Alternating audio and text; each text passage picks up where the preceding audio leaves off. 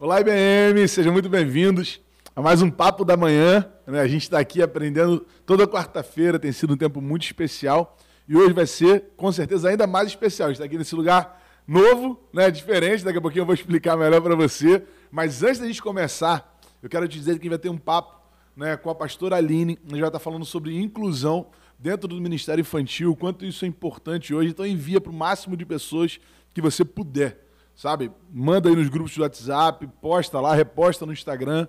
Eu tenho certeza que esse conteúdo é muito relevante, tanto para a nossa igreja quanto para várias outras igrejas que têm vivido esse tempo junto com a gente. Então fica comigo até o final e já envia para todo mundo.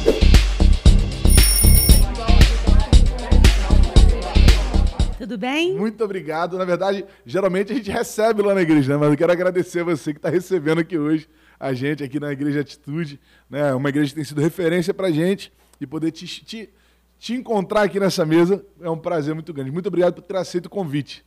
Eu que agradeço, tenho certeza que vai ser precioso, tenho certeza que esse podcast aí vai realmente fazer a diferença na vida de muitas pessoas, não só da sua igreja, né? É Quando a gente faz, é com a intenção que a palavra se espalhe. Então, é uma benção ter você aqui. É isso aí, com certeza. Eu, eu vejo que é uma é uma questão assim que precisa ser muito debatida nas igrejas, né? né? Se tem um lugar que precisa ser um lugar de inclusão, o primeiro lugar, né, realmente é a igreja.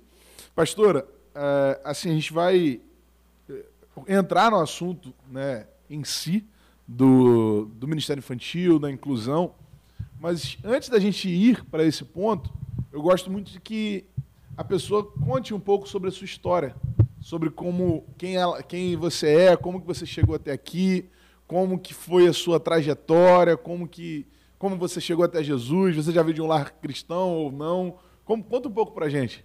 Então vamos lá. Eu não me considero de um lar cristão, apesar de nunca ter ido numa igreja, por exemplo, católica, qualquer outra religião. Uhum. Eu nunca fui. A minha referência sempre foi uma igreja evangélica, uhum. sempre foi aquela igrejinha Assembleia de Deus na esquina da casa. Uhum mas minha família não era cristã, o, os meus pais não eram. E, pelo muito pelo contrário, o meu lar é muito tumultuado, muito conturbado. Uhum. Então, eu não tenho uma referência de lar cristão. Uhum. Mas eu tenho uma referência daquela igrejinha, Assembleia de Deus, que ficava lá no cantinho uhum. que de vez em quando íamos para ouvir a palavra. Quando tinha tempo, quando tava, ia lá. É, mesmo que na volta o negócio em casa não tinha nada a ver com o que Cristo queria. Uhum. Então eu cresci meio que assim, e com 15 anos, quando meu pai faleceu, e aí eu vim para o Rio, e aí eu aceitei Jesus. Uhum. E realmente fui batizada com 16 anos e comecei a ter um encontro com ele. Mas esse encontro talvez não com tanta maturidade, porque aos 21 eu me desviei. Uhum. E aí fiquei 10 anos fora.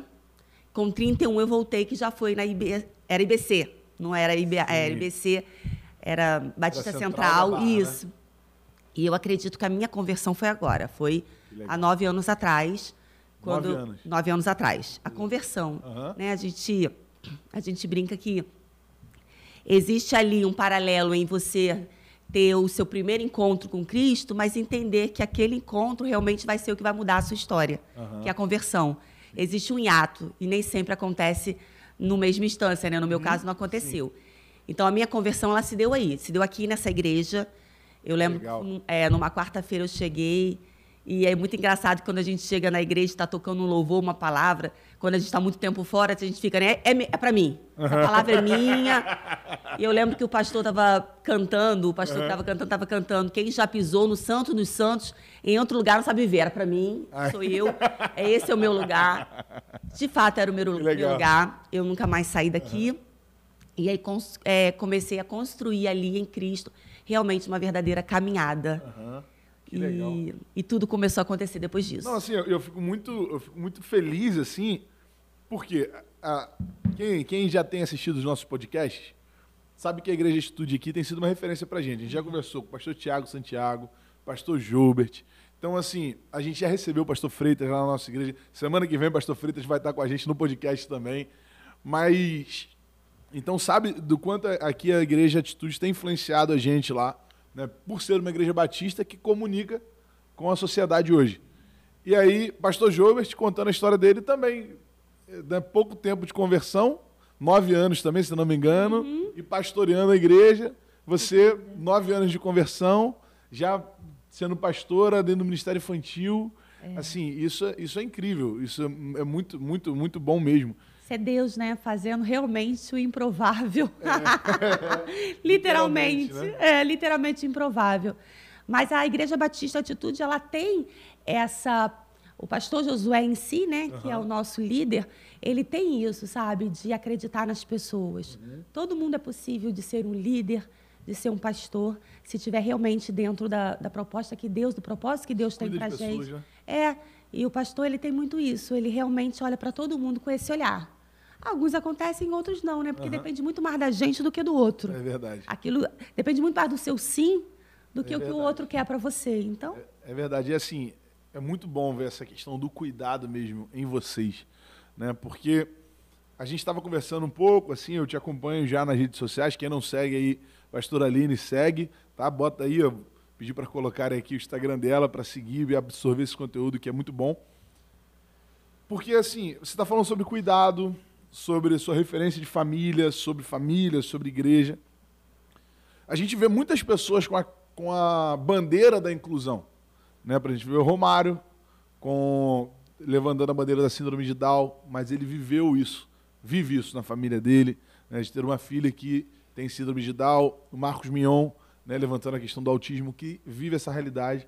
Né? E assim, pelo que eu sei da senhora e o que você já me contou, você não, você não tem um filho autista, você não tem um filho com síndrome de Down, mas ainda assim vive essa, é, esse chamado, essa bandeira, digamos assim. Do que, que te levou a viver isso? Assim? Que que te, do que, que desses nove anos despertou na Aline para falar, não, é isso aqui que Deus me chamou para ser e viver? Amém. Eu acredito muito que todo o nosso passado, toda a nossa história, ela tem realmente uma aliança com o seu propósito. Uhum, Eu acho verdade. que a grande virada, a grande chave do ser humano é quando ela entende isso. Que o seu passado, aquilo que você viveu, apesar de. É, não é um Deus espectador da sua história.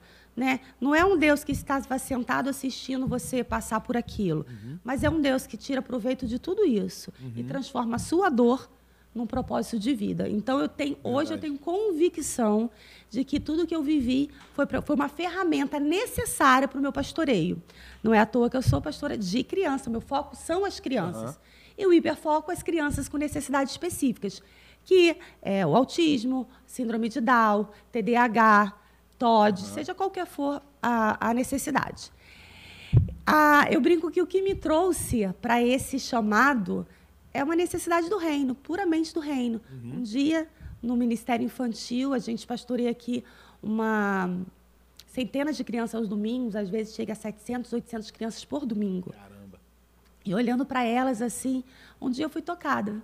Falei, meu Deus, parece que algumas não estão entendendo o que está acontecendo. Uhum. E quando eu levei isso para a pastora Wilze, ela falou assim: a gente já tentou fazer um trabalho, a gente já rascunhou um trabalho, mas a demanda é muito grande daqui. Realmente uhum. é muita coisa para se fazer. E a gente não conseguiu, mas eu queria que você pegasse. Ela uhum. falou para mim, eu falei: não, viagem. aí ela, por que não? E aí ela começou a me motivar e, como bom crente, a gente vai orar, né? Uhum. E eu senti muita paz naquilo. Só que era muito louco. Como você falou, eu não tenho filho é, com alguma necessidade específica que, que me garantisse qualquer tipo de, de entendimento, sabe? De compreensão do que estava acontecendo. Uhum. Eu não, tenho uma, não tinha uma faculdade na área. Era algo muito assim, muito distante da minha realidade. Uhum. Eu não sabia nem o porquê que as pessoas, é, as crianças nasciam com autismo. Eu não sabia o que era TDAH, TDE, TD nada. Uhum. Era louco. Mas eu senti paz uhum. quando ela falou comigo. E aí eu voltei para ela e falei: Bom, eu sinto paz. Então, aquele que chama é o que capacita. Me dá aí, vamos ver o que vai acontecer. E, e o Senhor foi fazendo, sabe? Hoje, quando as igrejas falam assim: Ah, mas você tem uma igreja grande, você tem uma equipe imensa da inclusão. Mas quando a gente começou, era eu e mais duas irmãs encostadas no paredão do Kid falando: Manda vir que vier, manda pra gente. O que vai acontecer, no a gente. Paredão, literalmente. Literalmente. literal... Manda vir o que vai acontecer, a gente vai ver na prática. Uhum. E foi assim que a gente começou. E Deus, ele foi fazendo. Uhum. Ele foi fazendo de forma sobrenatural. Eu, eu brinco. Cara, ele me deu um livro. Eu lancei mês passado um livro com 100, quase 150 páginas. Eu falo, eu tenho que reler, porque não foi eu que escrevi. Provavelmente o Espírito Santo ele deu tudo ali, porque eu não sou capaz. Uhum. Eu não tenho essa capacidade. Mas ele faz. Uhum. Ele faz. Eu perguntei, eu questionei muito Deus, falando, Senhor, por que eu? Por que não uma mãe é, já de uma criança autista? Porque realmente ela sabe muito mais. Que ela viveu ela aquilo. Ela vive isso. Ou por que não eu falava para ele uma psiquiatra? Metade do caminho andado, ela já conhece a cabeça, já conhece a mente, agora é só, só fazer ali os ajustes. Mas não. Por muito tempo ele não me respondeu. Mas quando ele resolveu responder, eu estava pregando para uma igreja, num dia de domingo, pregando para toda a igreja, falando sobre a conscientização da inclusão. E ele falou: É por isso que eu escolhi você, para que pessoas normais entendessem que se eu fiz aí, eu vou fazer aqui. Que legal. Você tem autoridade para falar que eu posso começar do zero é. e fazer é grandes verdade. coisas. É verdade, porque você é, geralmente acaba sendo muito segmentado o uhum. interesse por isso. Porque assim, não, não aconteceu comigo, olha só, poxa, poxa, que triste, né? Tipo assim, poxa, é, fulano está é. passando por aquilo. Mas Exatamente. aí Deus te trouxe de uma realidade totalmente diferente é exatamente, porque ele queria mostrar que poderia ser eu, poderia ser você, uhum. sabe? Ele precisava de vozes que começassem a falar. E é incrível. Há quatro, cinco anos atrás, a minha sensação era: eu estou sozinha nessa. Parece que eu falo e ninguém me escuta. Ninguém me escuta, porque o negócio está indo aos ventos. E um dia ele falou assim: é, começa de cima para baixo. Falei, como assim? Começa de cima para baixo. Começa a convidar pastores relevantes para falar sobre isso. Falei, meu Deus, que uhum. desafio. Só que eu tenho, a gente da Igreja Batista Estúdio acaba tendo muitas portas abertas, né? Porque eu já li e falo assim, sou ovelha do pastor Josué. Aí... A pessoa já, opa! e eu comecei a ligar para grandes nomes, da, né? é, pastores, Cezinha Cita, Thelmo Martinello, Ebi Uber. Comecei a ligar, mandar realmente, olha, eu tenho um projeto de inclusão aqui para a igreja, só que as igrejas ainda não entenderam o quanto isso é importante para a igreja, não é para o ministério infantil, não, para a igreja. Uhum. E a gente precisa falar sobre isso. O Senhor falou que eu tenho que falar com vocês, porque se vocês forem falar, eu tenho certeza que as outras igrejas vão parar para ouvir. Vão, vão, vão, olhar com. Eles têm autoridade para falar. Eu não recebi nenhum não. Ah, eu peguei uma série de dois meses fazendo live toda semana com um cara desse. E foi assim, bum! Porque aí todo mundo parou para ouvir, porque é. eles têm credibilidade, porque né, eles têm uhum. autoridade. E assim, realmente, o negócio foi crescendo e aí foi escorrendo pela barba de Arão, como a palavra disse. Verdade. E foi lindo. Ah, e, e, e, é legal, assim, porque você tinha uma missão, tinha, né? Tem, tinha, não tem uma missão, tem uma, um, um propósito claro, mas as pessoas, é, é, esse, esse povo aí, né, essa liderança, conseguiu enxergar isso em você. É. Porque senão também é, não, não, é uma galera que tem tempo. Não. Né? Não é uma galera tipo assim, não, vou, vou, vou gastar meu tempo aqui, não. Eles enxergaram esse propósito. E eu tenho ido. Eu fui na, na última vez que eu fui na igreja do pastor Luciano Subirá, eu treinei 700 pessoas, se eu não me engano. Olha só. Olha que incrível. É, porque a gente é bom, importante falar sobre isso. A inclusão não tem só a ver com o Ministério Infantil. Uhum.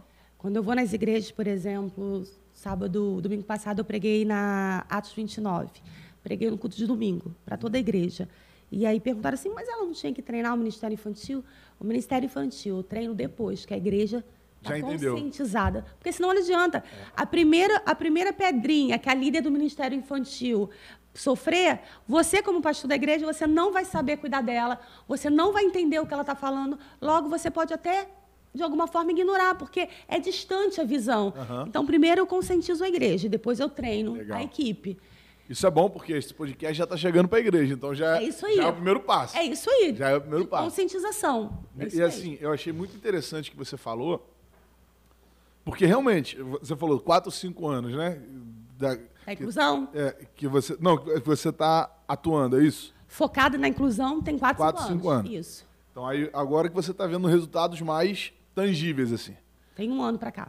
Porque aí o pessoal, geralmente quem olha assim hoje, olha, ih, caramba, não, mas Legal. ela está fazendo isso aí porque tem estrutura, tem, tem investimento, tem visão, mas é uma, é uma, foi uma jornada, né? Sim. Você estava falando aqui de ficar no paredão com três pessoas num universo de uma igreja desse tamanho para poder trazer essa, essa conscientização, trazer esse, esse posicionamento.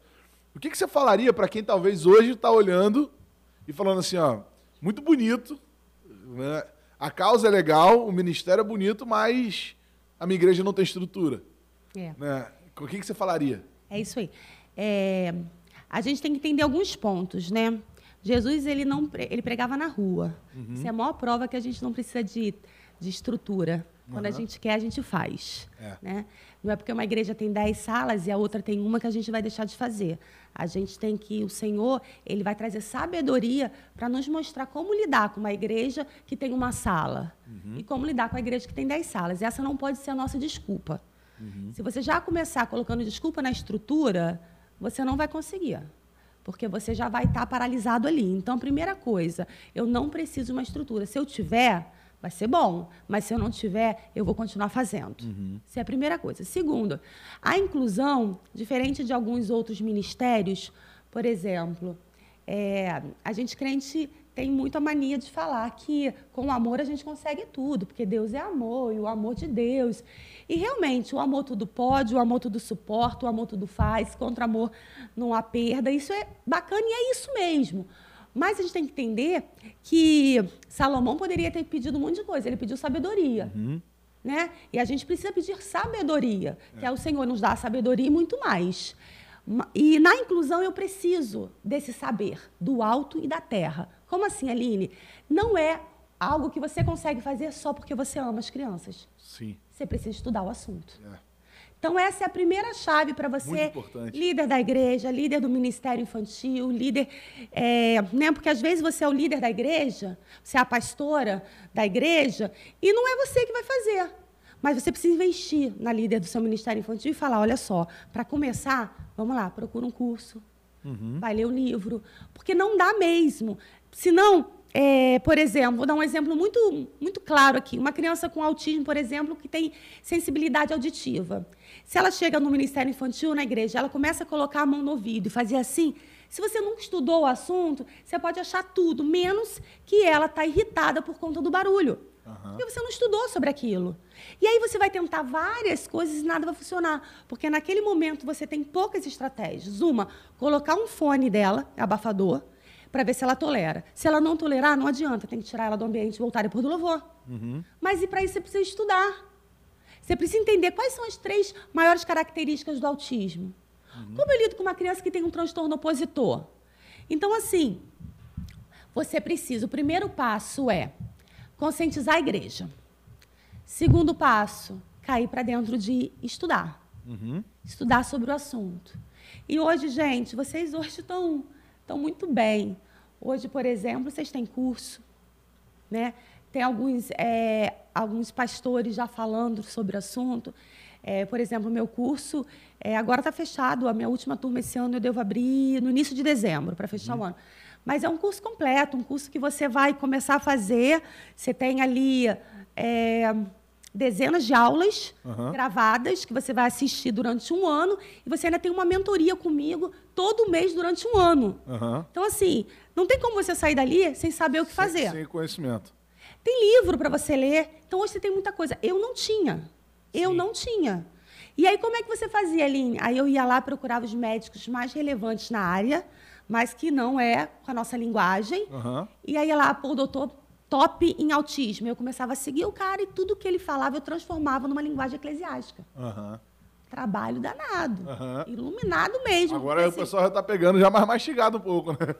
Tem livro, tem curso. Se você entrar no meu Instagram, tem ferramenta pra caramba. Uhum. Entendeu? Então, assim, é... mas não dá para fazer só, como eu falei, com aquele amor genuíno que a gente busca uhum. de Jesus. Precisa ter conhecimento. Então, primeira coisa, conscientizar a igreja. Depois, cair para dentro de treinamento. E a estrutura vai ser uma consequência estrutura é consequência. Se sua igreja estiver podendo dar duas, três salas, ela vai dar. Se ela não puder, isso não pode ser impedimento, uhum. de maneira nenhuma. Eu estava, eu tava, você estava falando aqui, eu estava pensando. Eu toco violão, né? E assim, uma coisa que eu tenho falado com o pessoal. Um, um bom músico consegue, consegue fazer uma boa música, mesmo se o violão for ruim. Mas um músico que não tem conhecimento, você pode dar o melhor violão do mundo, que ele não vai conseguir tirar uma boa música dali. Né? Porque não é só uma questão de estrutura. Isso né? aí, perfeito. É muito mais o conhecimento e, a- e depois a, a estrutura vai ser uma consequência. Porque senão, até para ter estrutura, eu acredito que vai construir a estrutura errada, né? Exatamente. Se você me der esse violão aí poderoso, eu vou estragar ele. Eu vou arrebentar as cordas, eu vou desafinar. Porque eu não faço a mínima noção como é que faz os negócios ali.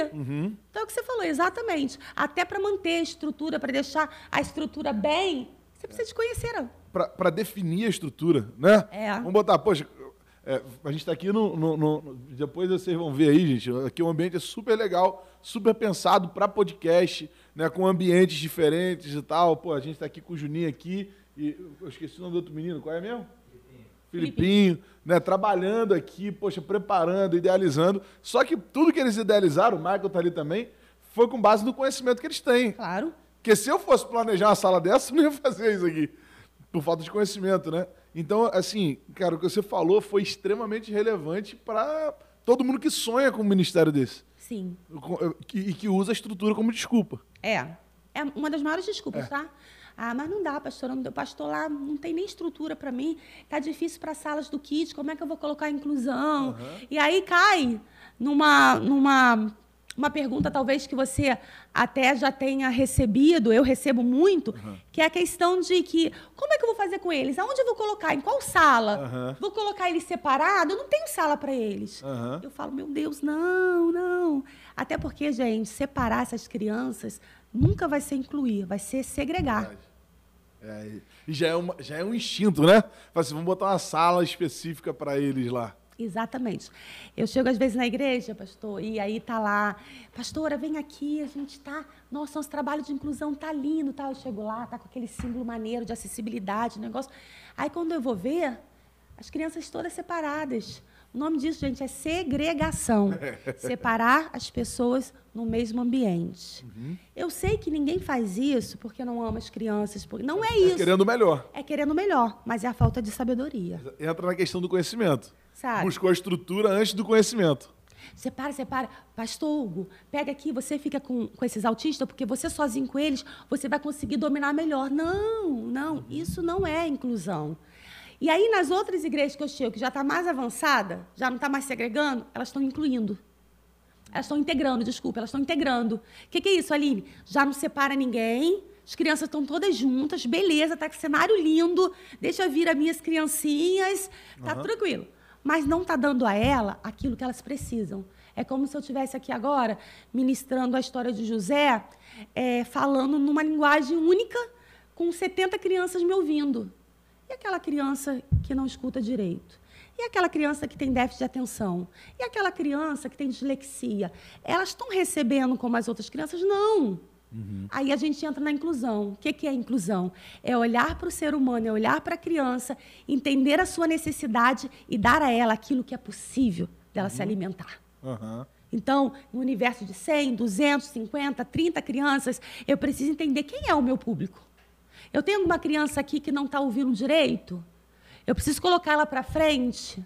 Eu tenho alguma criança com obesidade mórbida? Preciso colocar ela num lugar acessível para ela sair e voltar sem ser constrangida?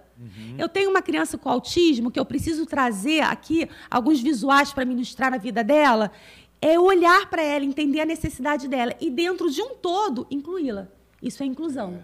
Cara, é, eu- eu- você fica falando, eu fico pensando assim, né? É como se a gente fosse montar uma um café da manhã regado para alguém que, sei lá, tem intolerância à lactose, né? Isso aí. Exatamente. Isso é integração. Ele vai estar ali, mas ele não Ele tá. não vai poder comer, O que, que adianta? ele não vai poder se alimentar, ele não, não vai ter condição de, de se alimentar do que está sendo oferecido, por mais que tenha sido oferecido com carinho, né? Exatamente. É feito com amor. A pessoa está Um fazendo com amor. banquete. Mas o que, que adianta? É o cara não come. aqui, você está falando sobre a questão da estrutura, né? Você vai numa, às vezes nessa, nessa igreja que está lá, poxa, provavelmente a igreja fez uma campanha para montar a sala de inclusão, É, né? é. Fazer as, Coisa as pessoas linda. investiram, trabalharam, fizeram um mutirão. Então foi com amor. Sim. Não faltou amor, não faltou estrutura, mas faltou conhecimento. É. É isso aí. Faltou conhecimento. É por isso que a gente precisa buscar. E é por isso que eu volto a falar, pastor, tem que investir na igreja. O Ministério uhum. Infantil é uma das bases, né? Mas Sim, precisa investir na igreja. Eu acabo por ser acabar falar muito sobre o assunto, eu acabo recebendo muita coisa, né? Uhum. Acabo recebendo vídeo, tudo quanto é lugar. E as maiores atrocidades que eu recebo, pastor, é do púlpito, não é do Ministério Infantil. Acredito. É do púlpito. Acredito. As maiores, ó, vou te falar duas. Uhum. Só duas. Uma, essa Fala bem recente. não escandalizar, né? É, gente, se escandalizar, eu vou te falar, arregaça a manga e se coloca logo na sua É bom, isso é bom. É. E fala onde eu posso ajudar para não acontecer na minha. Uhum. Não adianta, a gente, começa, a gente começa a olhar algumas coisas na internet e aí começa a postar, meu Deus, mas está acontecendo isso. Mas o que, que adianta se escandalizar e continuar sentado no banco da igreja? É. Então não adianta. Então pega e faz alguma coisa com esse, né, com a sua indignação. Uhum. O pastor estava pregando, isso foi recente, o pastor estava pregando e aí uma, uma criança autista, pá, pá, na frente. E ele me vira de púlpito, com a igreja cheia, ele fala assim: se até um animal a gente consegue domesticar, por que, que ninguém consegue parar essa criança? Meu Deus. Cara, eu não sou polêmica. Se você olhar meu Instagram, ele não tem nada de polêmico. Aquilo que eu não gosto, eu paro de seguir. Aquilo que eu acho que é bom, eu sigo e sigo em frente. Mas esse eu não aguentei. Eu Mas peguei, não dá, repliquei, ué? não dei. Eu falei, Senhor, não dá. Não dá. O outro foi num nossa, esse, esse é chocante, porque esse, o rapaz. O, o antes é chocante também. É. esse primeiro já foi chocante, esse segundo foi chocante. O Anderson é um fotógrafo bem conhecido em Brasília. Eu posso falar o nome dele porque acabou isso sendo muito divulgado. Ele é um fotógrafo é, conhecido em Brasília e ele foi numa igreja lá. E quando ele chegou na igreja com a filha dele, ela começou a ter uma crise ali, mas ele, como pai, ele diz que ela, aquela crise ia durar ali um a dois minutos. Uhum. Era fácil contornar. Só que nesse inteirinho ali, chegou um irmão de terno, aí ele não sabe se é pastor, se é presbítero, se é alguma coisa, mas é da liderança, até por conta da vestimenta. E, e chegou para ele e falou assim: é, Você poderia sair, por favor? E aí ele virou e falou assim: é, Ela já vai se acalmar, só um minutinho. E ele falou assim: Mas tudo bem lá fora. Ele não, ele não deu chance para essa família Isso. que estava visitando a igreja. Quando esse cara postou a indignação dele na internet, e, e aí acabou que nos, na, nos comentários começou muita gente a falar assim: procura a pastora Aline, procura a pastora Aline. Acabou que a gente veio a se falar. Eu falei para ele: olha, não quero saber qual foi a igreja, isso não me interessa, mas eu tenho uma igreja em Brasília. pastor Claudio está lá. Se você quiser, eu peço para ele entrar em contato com você para né, estar tá te recebendo. E aí ele falou assim para mim: gente, pastor, eu olhei seu Instagram, uma benção o seu trabalho, parabéns, mas para mim já deu a igreja. Eu prefiro cultuar dentro de casa. Uhum. É assim que a gente perde as famílias. Com certeza. Graças a Deus eu continuei mandando questões para ele, a gente continuou se falando, e num determinado momento ele virou e falou: me dá o telefone do seu pastor que eu vou, eu vou entrar em contato com ele. Graças a Deus. Mas, é, Hugo, isso acontece todo dia. Com certeza. Famílias estão em casa. Quantas famílias não estão né, tendo essa repercussão aí? Por quê? Porque a gente não sabe lidar. Como assim a gente não sabe lidar? Uhum. A gente não sabe lidar, sabe? A gente é um povo preconceituoso. Só que aí, uma coisa é ele sofrer preconceito lá na rua, no parquinho, na escola, no shopping. Outra coisa é na igreja. Sim. As pessoas da rua, elas não têm algo que nós temos, que é realmente um Deus de amor. Um Deus que morreu na cruz pelos meus pecados, pelos uhum. seus pecados. E a gente prova sobre disso todo dia. Verdade. Então, a gente não tem como ignorar essas famílias. Nem por falta de amor, nem por falta de sabedoria. Literalmente, a gente não tem como ignorar. E se há uma crescente tão grande, tão grande, vou dar um, só uma, uma estatística, por exemplo, sobre o autismo. Em 2004, a cada 166 crianças, uma nasceu com autismo. Uhum. 2004. 2022, a cada 44, uma. Mas ele não está lá na minha igreja, Aline. Ué, se não está na tua igreja, está nas casas do lado. Tá. E não está vendo a porta aberta para ir para a sua. Se não está na nossa igreja, é porque as nossas portas estão fechadas ou está aberta, mas não está acessível. Porque é. uma coisa é você convidar para ir à festa, outra coisa é você chamar para dançar. Uhum. Verdade. Entendeu? Essa aí. E essas famílias não querem ser mais um número dentro da sua igreja. Uhum. Querem ser amadas. Elas querem fazer parte, parte ali. Exatamente. Elas querem ser convidadas para as reuniões, para os eventos. Só que ela está lá dentro da igreja e ninguém convida para nada. Porque como é que vai convidar a tadinha? Ela não tem como ir com o filho. O filho vai gritar, uhum. o filho vai rodar. É. Rapaz, isso aí é sério, hein? Conscientização, sabe? É entender que, que o preconceito ele não é novo, né? Uhum. A gente já vivia isso bem antes de Cristo. Crianças nasciam e se ela viesse com alguma deficiência, elas eram mortas, jogadas fora. Uhum. Já existia lá atrás, não tem nada de novo, não. Não tem nada de novo. Hoje a gente continua fazendo isso. É. Hoje é uma mãe que, que engravida e não quer o filho, ela aborta, continua jogando fora. É. Então a gente continua vivendo a mesma coisa. E isso Verdade. precisa parar, porque Jesus veio. Rapaz, isso aí é. Isso, isso é, é incrível, assim. Tudo, tudo que se você que está aí assistindo esse podcast, ouvindo esse podcast, se você tiver tendo assim o mínimo de atenção e sensibilidade, você vai ver o tanto que Deus está falando através desse conteúdo. Cara. Você vai ver o tanto que Deus está agindo assim, né? E você está falando sobre a falta de conhecimento, né? Sobre a falta de conhecimento. Eu reparei que a, no seu Instagram mesmo tem um momento que você fala de crianças atípicas né? Eu escuto muito crianças especiais, por leigo como sou no assunto, né? Em busca de, desse conhecimento. Você usou esse termo por alguma questão específica ou não, não se fala crianças especiais? Como que se trata assim, sem ser ofensivo, sem ser preconceituoso, né? sendo inclusivo, que é o que a gente está buscando aqui? Crianças especiais é uma linguagem popular, não uhum. tem e nenhuma, nenhum, nenhum dado é, científico ou da área da saúde, ninguém usa esse termo. Isso é um termo popular, crianças especiais. Entendi. Sendo que especiais são todas. Então uhum. fica meio que estranho. Ah, vão que as crianças especiais, então as outras não são? Uhum. Então, assim, existem alguns termos corretos. Por exemplo, uma coisa que os estudiosos trouxeram e que eu acho que se encaixa muito, eu uso muito, são as crianças com necessidades específicas. Por quê? Legal. Porque aqui eu incluo todas as necessidades. Aqui está o surdo, aqui está o cego, aqui está o síndrome de Down. Aqui está uma criança que está sofrendo luto e não sabe como lidar. Aqui está a criança com depressão, aqui está a criança com transtorno de ansiedade. Aí a gente usa muito esse termo, crianças com necessidade específica, e dentro dela estão, estão, entendeu? Para você não correr o risco de, ao invés de você falar deficiente, você falar portador, por exemplo. Portador. É um crime falar isso. Ele está portando o quê? Ele está carregando o quê? Não está carregando nada. Uhum. É uma criança com deficiência. Uhum. Então, como é, são muitas nomenclaturas, quando você usa crianças com necessidade específica, você tem menos, erro, menos chance de errar. A margem de erro é menor. É, porque você está incluindo todas. Uhum. Tá? Então, especiais é, é fofo é fofo, mas não é inclusivo, entendeu? E assim, qual, qual você acha que é a mais desafiadora? Qual necessidade é mais desafiadora hoje dentro do Ministério Infantil? Olha, tem um, um, um transtorno que ele ainda não é tão conhecido, está se falando muito agora, mas ele é, é assim, para a gente ele é muito novo. E para mim ele é muito, muito desafiador, que é o, o TOD. Transtorno é, opositor desafiador. Uhum. Já no nome ele já é desafiador já. É. Por quê? Porque ele é um transtorno é, comportamental.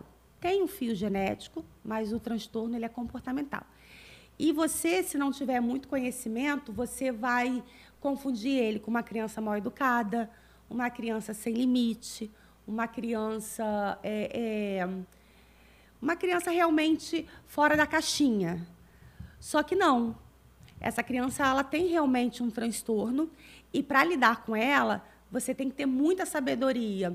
É, você, por exemplo, você não pode usar muitas palavras com não, sabe? Ela tem aversão ao não, ela tem aversão a ser é, constrangida, a ser ali limitada. Então você tem que usar, é, tem que ter um jogo de cintura ali, uma sabedoria para lidar com essas crianças. Uhum. Se não, Senão ela quebra as coisas, senão ela bate, senão ela agride, ela machuca. E é real. É real. Só que por ser um transtorno comportamental, é muito difícil desse diagnóstico. Não é qualquer médico que dá, porque precisa de realmente uma equipe toda entendendo o que aquela criança tem. Então é bem difícil diagnosticar. Só que hoje a gente tem algumas crianças assim. Uhum. E realmente é enlouquecedor para os pais. Uhum. Sabe? São crianças que é, não, não toleram isso de frustração. Se você falar para ela, sai daí, senta aqui, acabou. Então você não pode falar, por exemplo, é, sai daí, senta aqui, porque está errado sentar aí. Você tem que falar assim, pô, cara, você não quer sentar aqui comigo, não? Uhum. Só que assim, é um exercício que nem todo mundo está acostumado. Então, ele causa realmente um burburinho bem grande dentro do Ministério Infantil pela falta de sabedoria de lidar com essas crianças. Então, é bem desafiador por realmente a gente não saber como lidar com ele, né? Uhum. É, não saber é, é, diferenciar uma criança mal educada, uma criança sem limite, uma criança que tem um transtorno opositor. Entendi. Ela é bem desafiador. Ela é difícil de ser diagnosticar, assim, né? Diagnosticar e de tratar também. É. De tratar também é bem esse, esse é o mais desafiador. E dentro desse, qual é o mais comum? Autismo. Autismo. Autismo é a maior demanda, né? Eu, por exemplo, hoje eu tenho cadastrada comigo é, 128, se eu não me engano, crianças cadastradas com algum laudo. Uhum. Fora as que estão sem laudo, fora as que ainda não chegaram até mim, que os pais ainda não vieram falar. Dessas 128, 99 é autismo. Uhum. Só que o autismo nunca está sozinho, né? Uhum. É, nunca não, nunca é muita coisa, mas na maioria dos maioria casos não está tá sozinho. Então, ele não é só autista, ele é autismo, mas ele tem transtorno de ansiedade. Ele é autismo, mas ele tem transtorno opositor. Ele é autismo, mas ele tem TDAH. Uhum. E em alguns casos, a comorbidade, que são esses, esses depois, é mais agravante do que, a próprio, do que o próprio do transtorno. Próprio, do que o próprio autismo, no caso. É. Entendi. Tem autismo que é leve, mas a criança tem um transtorno opositor que é Entendi. devastador para ela. Uhum. Eu tenho casos assim. Entendi. Que o autismo só para ela só altera ali o, o, o mecanismo social ela não gosta muito de brincar com as crianças tal. Mas ela tem um transtorno opositor que, se você falar com ela, ela voa em você.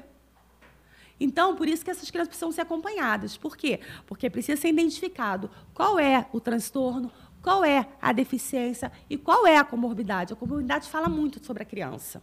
Uhum. E, assim, você falou da, da questão da. que o autismo, então, é o mais comum.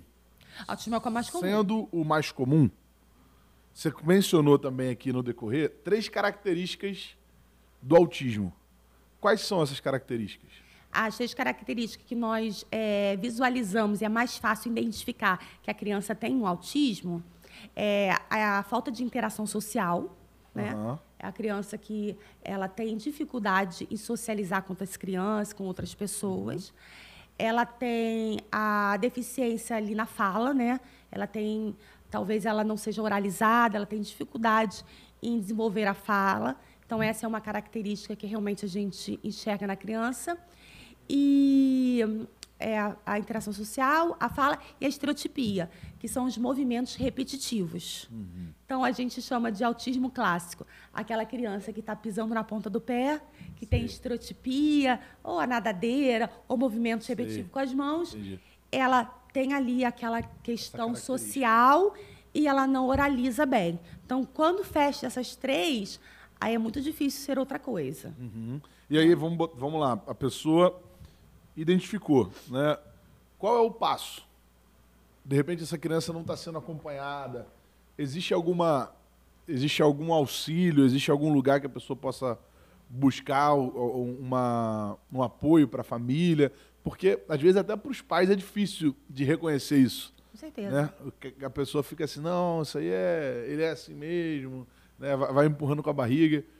Ou a, a, de, talvez, eu creio que isso vai acontecer em nome de Jesus, algum pai está ouvindo aqui a gente. Ouvindo aqui a gente, ele está identificando, falando assim, meu filho tem essas características.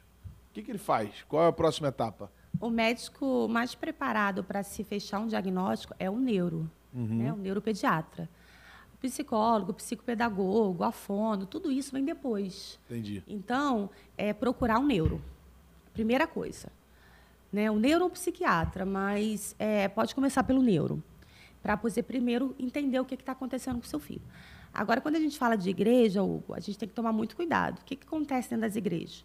O líder olha, vê essas características na criança, o pai não falou, a mãe não comentou sobre nada, e o líder se antecipa. Se propõe falar. a falar. E isso pode causar realmente um afastamento dessa família na igreja. Aham. Porque a gente tem que entender que entre olhar, uma, olhar o filho e ver que tem algo diferente, até entender que ele tem um transtorno e querer tratar, há um hiato. Uhum. Não é rápido, não é fácil. No meio disso temos o luto, temos a negação, temos a revolta. Então você não sabe em que estágio essa Diante família desse está. diagnóstico, a, pessoa, a família vive, essa estre- eh, vive es- esses Vive, estágios. Vive esses estágios. E você não sabe em qual ela está. Aham. E aí você chega na sua igreja, eu vou falar de caso real que aconteceu. Você chega lá na hora de pegar o seu filho, na sala, e aí a líder fala assim: Oi, tudo bem? Foi uma benção, mas me fala aqui. Ele é autista, né? Aí o pai vira e fala assim: Ah, vou colocar aqui para facilitar na próxima equipe que for Ué. ver. Meu Deus. Isso acontece. Porque vai facilitar na próxima equipe, porque ele deu um trabalho danado hoje. Exatamente.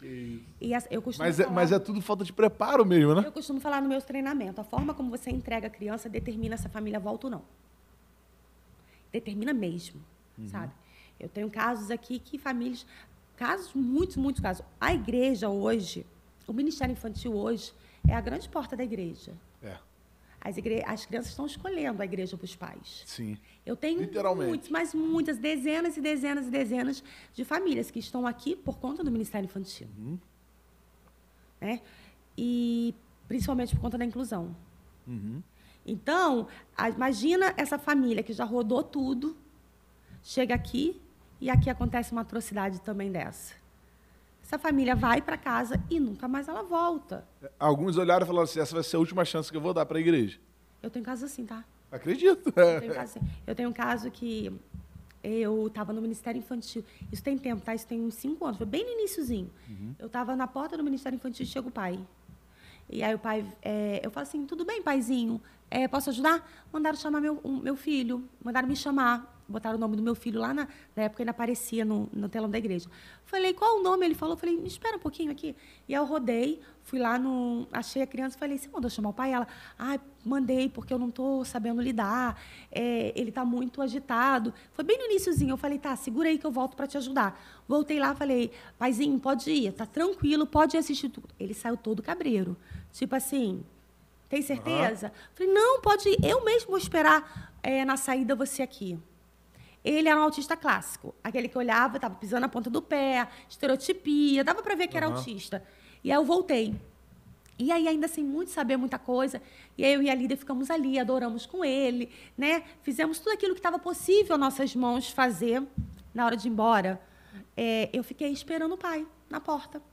Aí o pai chegou e falei assim: olha, foi uma bênção. Nós adoramos. Na hora do louvor ele ficou feliz. Nós brincamos. O meni... A gente ministrou na vida dele e tal. E o pai começou a chorar. Mas não foi aquele choro de emoção, aquele que a lágrima desce, não. Ele começou a soluçar. Acredito. E eu fiquei meio assim, estática no início, então não sabia muito, eu fiquei assim olhando para ele. E quando esse pai se recompôs, ele falou assim para mim, é, talvez uma das frases mais difíceis que, eu, que na época eu tenho ouvido, que ele virou e falou assim: essa era a última chance que eu dava para a igreja. Eu já fui em algumas igrejas, e todas elas, todas elas chamaram meu filho, me chamaram para pegar o meu filho. E quando hoje apareceu o nomezinho dele lá no telão, Você. eu já vim preparado. Aqui a gente também não vai ficar. Só que agora a gente não vai tentar mais nenhuma outra. Eu vou embora para nunca mais voltar. E agora você está aqui dizendo que o meu filho é, foi bem, né, foi feliz, que gente- você ministrou na vida dele, que ele louvou. Eu falei, foi, e é isso mesmo. E naquela hora, aquele pai me abraçou e ele foi embora. E eles estão com a gente até hoje. Olha aí. Estão com a gente até hoje. Naquele momento, sabe, Hugo, eu tive um misto de, de sentimento, de emoção. Primeiro, tipo, uau, que bom que eu estava aqui, nessa porta. Ao mesmo tempo, quantas vezes eu não estava na porta e alguém passou e agora está em casa sozinho? Quantas pessoas passaram pela sua igreja, pela porta da sua igreja e hoje estão em casa sozinhos? É. Porque era a última chance que ele dava. E nós não estávamos na porta. E, se- e a, e a gente tem sido. A gente tem vivido uma realidade de exclusão, assim, literalmente. De- Triste, né? Porque, na verdade, também, pastor, o que eu, o que eu penso é que as pessoas não olham para o Ministério Infantil como ele tem que ser. Olham como um lugar de guardar criança. É. Um lugar que toma conta para os pais cultuarem. É. Isso foi na nossa, na nossa época, talvez 40, não sei quantos anos você tem. Eu faço 41 essa semana. Uhum. E 40 também? Não, Alguém gritou 33. aqui. Ó. Ele tá me zoando, tá me zoando, 33. É porque ele, é porque ele tá ficando. Idade falando, de Cristo. Ele falou que eu tô ficando careca, mas é fake news. Idade de Cristo, né? Então, mas há 40 anos atrás tinha muito essa cultura, né? Do Ministério Infantil é, ser lugar para você dar ali um desenhozinho para a criança é. desenhar, enquanto os pais cultuavam, né? E é por isso que 40 anos depois a gente tem nossos adultos aí. Sem querer saber de igreja. Divórcio. É. Sem base nenhuma. Você vai no presídio, eu já fiz trabalho no presídio, todo mundo lá tem nome de crente. É. José, Davi, Zaqueu, Moisés. Moisés. É verdade. Quando a gente começou a entender, que eu acredito que agora as coisas estão mudando muito, é, começou a entender que as crianças não é o futuro, mas o presente, precisa uhum. fazer hoje para repercutir lá na frente, as coisas começam a mudar. E se a gente continuar nessa batida, eu acredito que daqui a 40 anos o cenário seja outro, porque as nossas crianças estão sendo ministradas de verdade. É. O alimento que está dando para elas é palavra. O Espírito Santo ali, ele não é mirim, não. É o Espírito Santo. É verdade. Ele se alimenta de... Não é o Espírito Santo Kids. Não! É o Espírito Santo, ele só se alimenta de é. palavra. Eu... Então não dá para ficar brincando. Eu brinco, gente, não existe esse cinco minutos que sobrou. Não sobra, sabe por quê? Porque a gente tem que ser intencional em todo o tempo. Essas crianças ficam muito mais tempo na escola do que na igreja é. do que em casa. É. Infelizmente, a escola não é um parceiro da igreja. É. A maioria. A maioria. E as nossas crianças estão sendo estragadas dentro do colégio. É. Se a gente não for intencional aqui. E aí chega aqui e a gente está só empurrando com a barriga. Só empurrando com a barriga. E por que, por que eu estou te falando isso? Porque o que mudou foi a sua visão de chegar e falar assim: não, ela está aqui para ser ministrada. Isso aí. E aí ela pode ser ministrada ali. Não era. Porque o que, que, que eu penso? Ah, não estou conseguindo cuidar, vou dar o pai para cuidar. Porque a pessoa se enxerga que está cuidando. Ele é. tá tipo assim, eu estou de babá. É. Eu não estou dando conta como babá, então eu vou chamar o pai porque ele tem que dar conta para cuidar. É. Não, não, eu não estou aqui como babá. Eu estou aqui para ministrar o coração dele. É isso. E aí eu vou ministrar, cara. Eu, eu vou dar, vou dar meu jeito para poder ele receber essa palavra. Eu acho que isso que é, acho que nessa história que você contou aqui por último, isso aqui mudou assim a, a, a percepção. É você falar, não, ele está aqui para ser ministrado, não está aqui para ser cuidado. E a empatia, né, pelos pais é. também. É, tem família, Hugo, que é o único dia, o único momento que os pais ficam sozinhos sem essa criança são aquelas duas horas de culto. É. Não tem babá, não tem Verdade. empregada. É 48 horas ali com aquela criança. Então, aquele, aí ele entra para sentar, dá 10 minutos. Você chama o pai. É. Olha, minha equipe Pode perguntar qualquer um. O que, que a pastora Aline fala? Não chama. Deita no chão, faz cambalhota, roda, faz o que for, mas não chama o pai. Uhum. Não chama, se esgotar todas as possibilidades. A não ser em caso de muita, muita, mas muita urgência. Porque eu tenho muita empatia por esses pais, eu sinto a dor deles, sabe? Uhum. E eu não quero, quero que eles realmente sintam que aqui eles podem cultuar. Uhum. Foi muito engraçado que uma mãe me cercou no domingo e falou assim: Pastor, pastor, eu preciso muito falar com você. Eu falei: Oi, tudo bem? Eu falei: Ai, mas eu falei: Domingo é um pouquinho difícil, eu correndo de uma sala para o outro. Ela falou assim: Mas eu precisava muito falar da minha filha. A primeira vez que a gente está aqui, eu falei: Ó, oh, me fala cinco minutinhos e vai marcar um gabinete comigo, tá? Porque hoje eu não consigo. Uhum. Aí ela virou e falou assim: Então, a minha filha é a primeira vez hoje, ela está lá na sala de 11 anos. E ela é super tranquila, super calma, ela oraliza. Então, assim, não, você não vai ter problema com ela é, a gente está muito ferida e contou um pouco da história dela tal.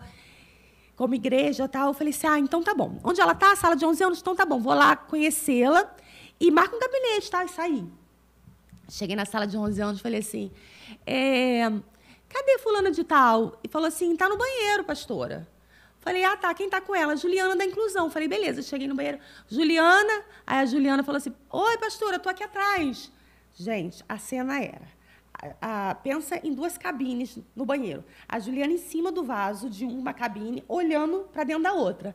Aí eu cheguei e falei: o que, que houve? A Juliana ela falou: vem aqui. Aí eu subi e olhei. Quando eu olhei, a menina estava nua, morrendo de rir, já tinha se sujado, já feito o número dois, se sujado todo e morrendo de rir. E lá se espalhada dentro do banheiro, tinha se trancado, apavorador, e a Juliana assim olhando. Juliana, pastora, o que, que a gente faz agora? Aí eu lembrei do que a mãe tinha me falado, eu falei, eu sei o que a gente não faz. A gente não vai chamar essa mãe. Ela, pastora, mas dessa vez é crítico. Eu falei, falei, vai buscar lenço umedecido. A gente vai dar um jeito nisso. Limpou essa criança. A Juliana até limpou mais do que eu. Limpou essa criança, arrumou ela e voltou e, e conseguiu voltar com a criança para a sala. Por que, Aline, você não chamou essa mãe? Porque era uma casa, um caso realmente da mãe vir, né? Porque essa mãe tinha me falado que o, pai, o marido era pastor, teve três AVCs e estava em cima de uma cama e não tinha recebido até hoje uma visita da igreja. Uhum. Você acha que eu ia chamar essa mãe para dar mais uma questão para ela?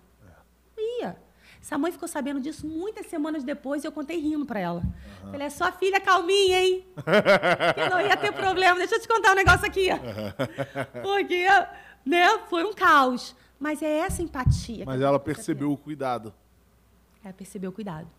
Ah, pastora, a gente tem que encerrar, porque já estamos aqui ultrapassando rápido, o né? tempo. Né? É. Mas a gente vai ter que gravar mais vezes, vamos ter que voltar aqui de novo. gente, eu quero agradecer muito, pastora, muito mesmo, por compartilhar das suas experiências, do seu conhecimento. Eu acredito muito no Ministério Infantil, acredito muito na, na, na, importância da inclusão. É uma coisa que eu, como pastor, acredito que preciso muito aprender mais e bem mais. E eu quero agradecer, porque eu sei que você tem agenda corrida e a gente conseguiu separar esse tempo. Obrigado mesmo. Amém, eu que agradeço. E, por último, eu quero realmente a, a, aos líderes, pastores, quem vier assistir o podcast, que realmente se conscientize que a gente precisa fazer alguma coisa, sabe? E esse alguma coisa não é algo além, é a nossa obrigação como cristão. É. A gente não está fazendo a mais, a gente está fazendo o que a gente tem que tá fazer. Fazendo o básico. O básico, sabe? E entender. E, e invista na sua equipe, sabe? Invista em treinamento, invista em capacitação. O meu livro ele tem um nome é, que, que fala muito sobre o que a gente vive dentro dos ministérios, para todos os ministérios, que é a inclusão de crianças na igreja, o porquê e o como. Você sabe por que muitas, é, muitas vezes nós começamos alguma coisa e não terminamos? Você começa o ministério de louvor lá na sua igreja, começa e daqui a pouquinho a pessoa não fica. Louvor é difícil não ficar, né? Porque o povo adora um púlpito, né? Dá, dá outro exemplo. Mas começa na recepção e para, é. começa no ministério infantil. Sabe por quê? Porque muitas vezes nós colocamos as pessoas no como. Uhum. Sem explicar antes o porquê São, elas estão ali. Sabe, o meu livro ele vai até a, a metade explicando o porquê você deve incluir. Uhum. Trazendo conceito, trazendo uma palavra. Uhum. Depois que você entende porquê, eu te ensino como. Uhum. E é isso que nós temos que fazer com as nossas equipes, sabe? Ensinar o porquê, trazer a essência, trazer o porquê que nós estamos aqui. Para que depois, quando a gente chegar no como, a gente não, não cai, não desiste na primeira pedrinha. É isso aí. Amém? Nesse domingo a gente vai ter o livro da pastora Aline disponível ah. lá na nossa loja para poder você comprar. a gente precisa desse conhecimento aí. Amém. Deus tá? abençoe. Foi muito bom estar com é vocês. Aí, gente. Então, a gente está encerrando o nosso podcast. E assim, foi extremamente relevante para mim. Espero que tenha sido para você também. E se foi, envia, cara. Envia para o máximo de pessoas. Manda nos grupos de WhatsApp. Manda para os nossos G6, todos os nossos G6. Né? Manda para pessoas que vivem essa realidade. Manda para pastores é muito importante que esse conteúdo chegue nos pastores, nos líderes, para que as nossas igrejas tenham uma visão transformada. Tá bom? Que Deus abençoe a sua vida. Não deixe de se inscrever no canal, né? botar aí o joinha e, e tudo que você já sabe que tem que fazer. Tá bom? Que Deus abençoe a sua vida.